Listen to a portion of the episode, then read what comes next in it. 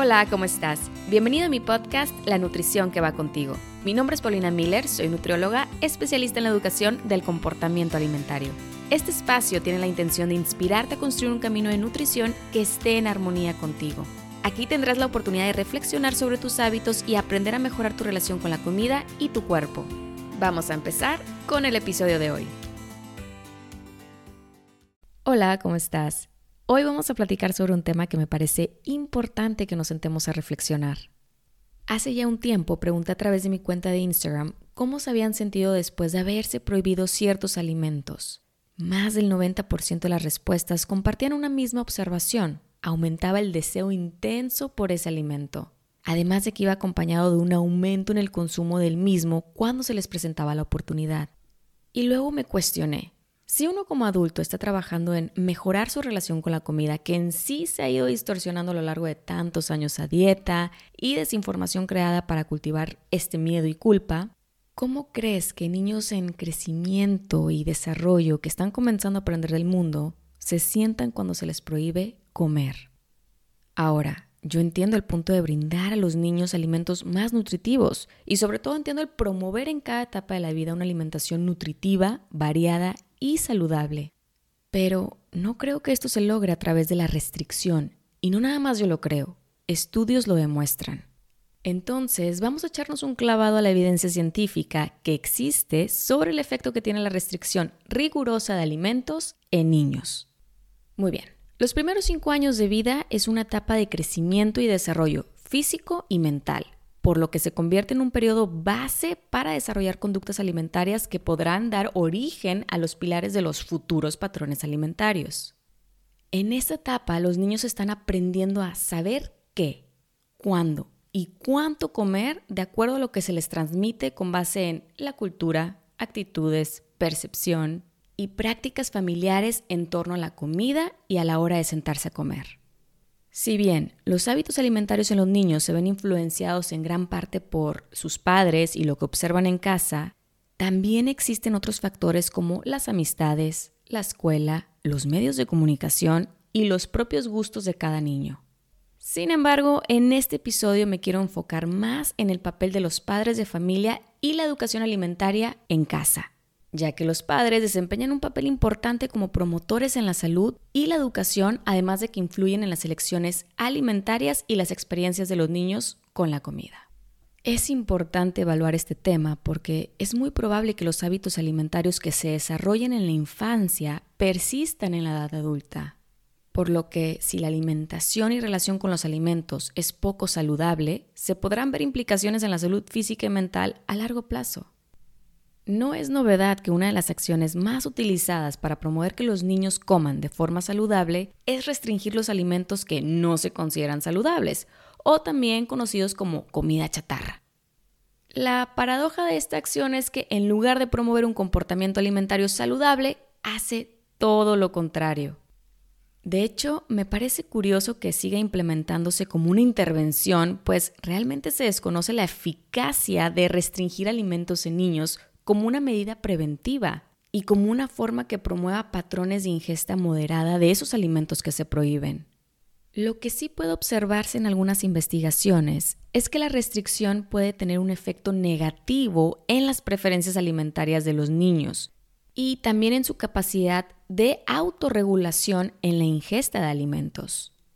Restringir a los niños el acceso a los alimentos prohibidos hace que esos alimentos sean más atractivos y aumenta la ingesta de los mismos.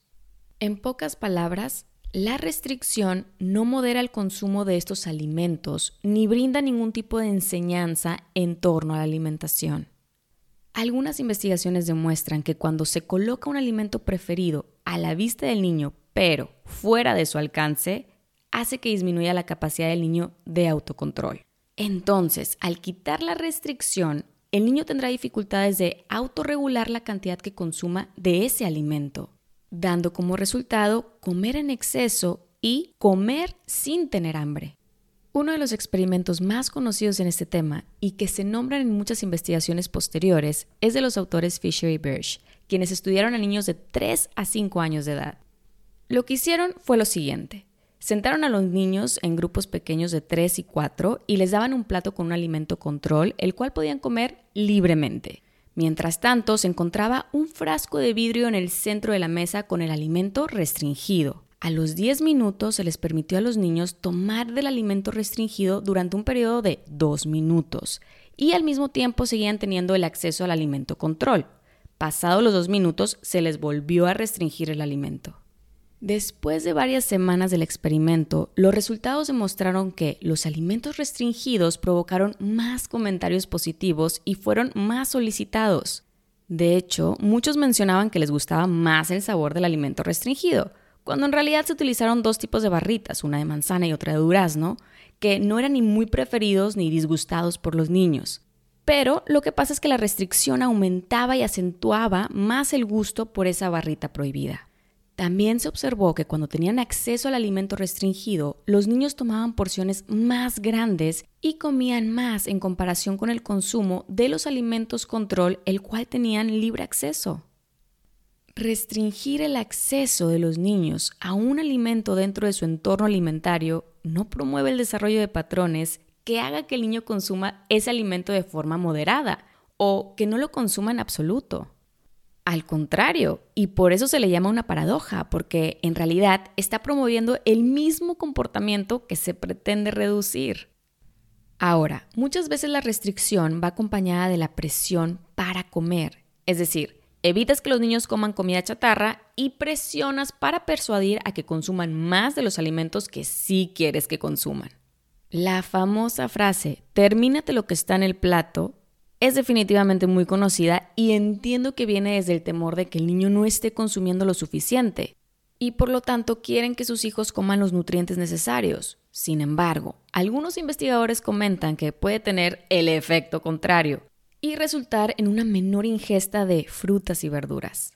De hecho, en un artículo que se dedicó a realizar una revisión sistemática sobre este tema, encontró que de 22 estudios que examinaron la relación que hay entre la presión para comer y el consumo de alimentos saludables, 14 de esos estudios no mostraron ninguna asociación significativa.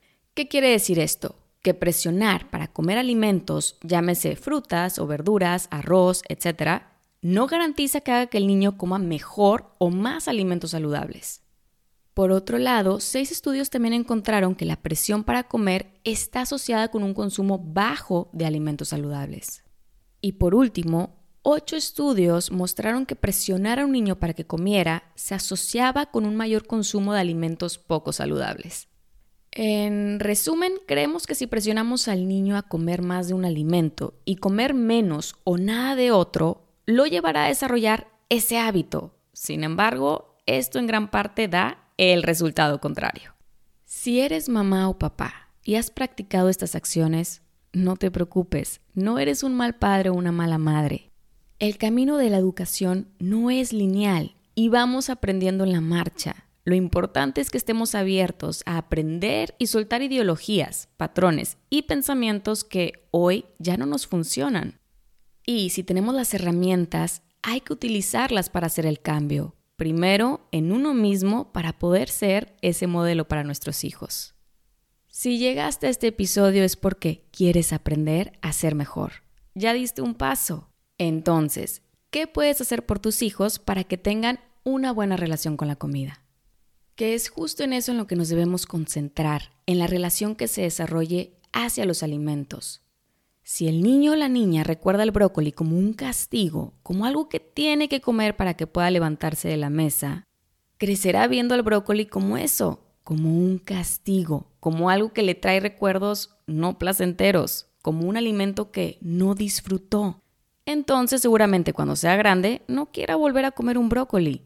Por otro lado, si el niño o la niña recuerda el chocolate como un premio, como algo que solamente podía ganarse al tener un logro, como algo que necesitaba merecerse para poder disfrutarlo, crecerá viendo el chocolate como eso, como un premio, como algo que necesita ganarse para disfrutarlo. Y cuando sienta que se lo merezca, seguramente lo coma sin control, porque quién sabe cuándo vuelva a merecerlo. Quizá suene retador educar a los niños a tener hábitos saludables, pero no tiene que serlo. te comparto algunas acciones que puedes hacer para comenzar a enseñarle a tus hijos a tener una relación sana con la comida. Número 1. Preséntale a tus hijos una amplia variedad de alimentos desde una edad temprana. Algo que usualmente pasa es que los niños rechazan los alimentos porque son nuevos para ellos. Entonces, quizá lo que necesites hacer es estarle enseñando varias veces ese alimento para que vayan desarrollando un gusto por él. Y esto va a variar en cada niño, depende de la edad, su gusto, la novedad del alimento, entre otras cosas. Para algunos quizá la primera les sea suficiente. Número 2. No le tengas miedo a la cocina y a probar nuevas presentaciones en los platillos. Cuando tengas oportunidad, preséntale a tus hijos las frutas y verduras de una forma divertida y creativa. Estudios demuestran que los niños comen más fruta cuando tienen una forma de carita feliz o algo que les emocione, en comparación de cuando ven la fruta servida así nada más en un plato blanco. Ve este momento como una oportunidad para conocer a tus hijos y sus gustos. Número 3. Invita a tus hijos a la cocina. Entiendo que esto quizá no sea siempre posible, pero cuando puedas, toma esa oportunidad. Quizá, por ejemplo, un domingo que el día puede ser más tranquilo, Puedes preparar unos pancakes y darle espacio que prepare la harina, el huevo y debatir todos los ingredientes. Esto le hará a tus hijos esa autonomía y lugar a conocer de cerca los alimentos, además de poder entender el proceso de creación de cada platillo. Dale la oportunidad de servirse en su plato y preparar sus pancakes a su gusto. Y si tu hijo todavía es muy pequeño, deja que te observe y vea cómo preparas sus alimentos. Pon música y haz de la cocina una experiencia divertida y que recuerde con gusto. Número 4. De ser posible, coman juntos en familia. Que la mesa no sea un espacio para discutir temas complicados. Dejen eso para otro tiempo. Luego, posiblemente se relacione la hora de comer como un momento incómodo y no placentero. Número 5. Permite que tus hijos empiecen a comprender su hambre Dales la oportunidad de reconocer cuando sienten hambre y también cuando ya se sienten satisfechos. Número 6. No presiones. Escucha a tus hijos e intenta comprenderlos. ¿Qué no les está gustando de la comida? ¿Qué necesitan para que la comida sea más apetitosa? ¿Qué quisieran agregar o modificar? Quizá prefieran probar la espinaca en lugar de una calabacita. Recuerda que tú también tuviste esa edad y había alimentos que no te gustaban Ve de qué manera puedes intercambiar algunos alimentos por otras opciones también nutritivas. La verdad es que hay una lista enorme de frutas y verduras. Número 7. Si quieres premiar a tus hijos, hazlo. Llévalos al parque, haz que planee algo especial para el fin de semana. Puedes también tener un frasco con ideas escritas para sacar, como ir al cine, al boliche, invitar amigos el viernes y demás opciones que se adecúen a tu familia. Pero, no utilices la comida como premio. Esto posiblemente les enseña a comer cuando no tienen hambre y ver a ese alimento como algo que deben ganarse. De hecho, en un estudio realizado en el 2016 se observó que los niños tenían más probabilidades de ser comedores emocionales entre los 5 y 7 años si sus padres habían utilizado la comida como recompensa cuando eran más pequeños. Y por último, número 8. Sé ejemplo. Si quieres que tus hijos coman verduras, necesitas comer verduras tú también. No hay nada más confuso para un niño que ver como un padre le dice que coma su brócoli mientras él solamente se sirve arroz. Si quieres que tus hijos tengan una relación saludable con la comida, presta atención a cómo está tu relación con la comida. Y lo que necesites trabajar, empieza ahora, nunca es tarde. Espero que este episodio te haya sido enriquecedor. Continuaré trabajando en compartirte más información que pueda apoyarte en este camino. También quiero informarte que en mi cuenta de Instagram, que encuentras como paulinamiller.mx, estaré compartiendo las referencias de los episodios en los que comparto estudios relevantes por si quieres darte un clavado a leer más de las investigaciones.